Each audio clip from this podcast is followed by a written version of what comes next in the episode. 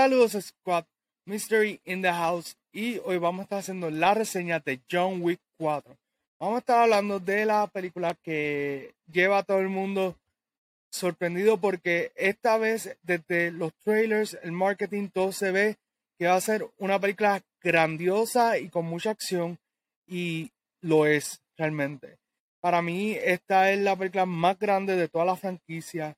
Eh, toma todo lo que hizo la franquicia buena y lo eleva al mayor nivel posible, de forma tal que cuando terminé de ver la película, lo primero que dije fue, bueno, eh, no deberían de hacer más películas, por lo menos de John Wick, porque siento que primero, uno, eh, pudieron hacer lo máximo con el personaje y con los demás personajes.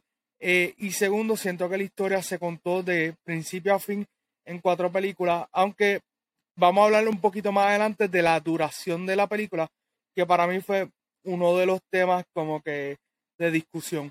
Eh, sin embargo, hay que resaltar muy bien que Chad Stahelski, que el director de estas cuatro películas, nos da una, una secuela que promete y que está al nivel de lo que debería estar eh, John Wick en este universo me gusta que nos vamos en una exploración de casi tres horas de diferentes áreas donde está el lugar que está conectado todo esto del high table, el continental.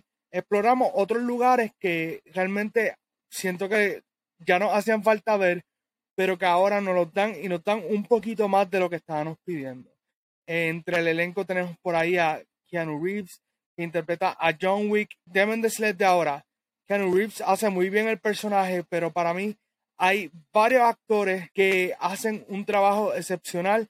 De las cuatro películas, para mí este es el mejor elenco que tiene eh, la franquicia de John Wick. También tenemos por ahí a Ian McShane, que hace de Winston. Tenemos al querido Lance Reddick. También por ahí está Scott Atkins, que hizo The Killer. Y hay otros más personajes. No los voy a mencionar todos porque realmente son un montón pero sí hay algunos que vale la pena mencionar. Donnie Yen, el grandioso Donnie Yen, que interpreta a Kane. Luego tenemos a Bill Skarsgård, él interpreta a Marquis Vicente de Gramont. A cierto punto, la persona que está en el tope de la mesa o del high table, como le quieran decir. También está por ahí Shamir Anderson, que la hace de Mr. Nobody.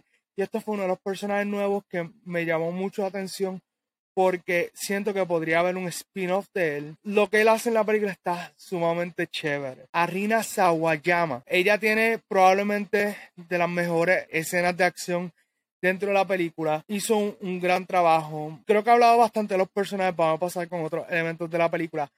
Me encantaron las escenas de acción. Algo que para mí es distintivo de esta entrega es, además de la cantidad de muertos que hay, es también los estilos de pelea. Yo sé que no soy un experto en combate, pero sí pude admirar que eh, trataron de que cada personaje, por lo menos de los personajes, vamos a decir, clave en la película, pues tengan su propio estilo de pelea y sus propios movimientos corporales, si lo queremos llamar así como tal.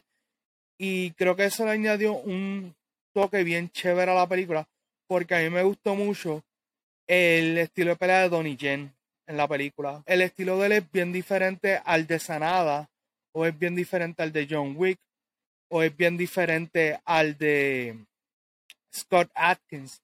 So, eso está súper chévere. Esta película, a diferencia de las otras de John Wick, siento que jugaron mucho con la paleta de colores y hicieron una buena combinación entre los colores cálidos y fríos.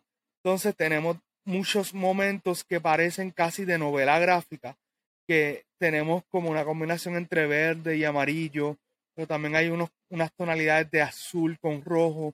Y entonces eso me hizo sentir que estaba como en, en, en una novela gráfica o que estaba viendo como algo estilo cyberpunk. La música estuvo genial porque en muchos momentos marcaba el paso que se estaba dando dentro de la película en algunas de las canciones que incluso estaban hasta cierto punto narrando lo que está pasando en la película. So, eso está sumamente chévere. Realmente mi única crítica, o sea, mi única queja con la película es la larga duración. O sea, una película que dura cerca de tres horas y ya cerca de las dos horas por ahí eh, pues me sentía bastante como que satisfecho con lo que había visto, pero eh, como que pienso que podían haberlo dividido en dos partes o esto hubiese sido otra opción, hacerlo eh, como si fuera en dividirlo en cuatro partes. O sea, y me explico que fuera como un concepto de serie limitada donde básicamente cada hora fuera un capítulo. Pero fuera de eso, pues la película está sumamente buena, muy entretenida. Si la puedes ver en alguna pantalla premium, o sea, en alguna sala premium, altamente recomendado. Eh, la película tiene una escena post crédito. Sí, eh, la escena no voy a entrar mucho en detalle, pero básicamente el futuro de John Wick no se acaba necesariamente con esta película. Ya hay dos series que están en producción. Eh, van a ser estilo spin-off. vamos con la puntuación, que es lo que ustedes quieren saber realmente acerca de John Wick 4, que me pareció. Y para mí esta película fue un 9 de 10.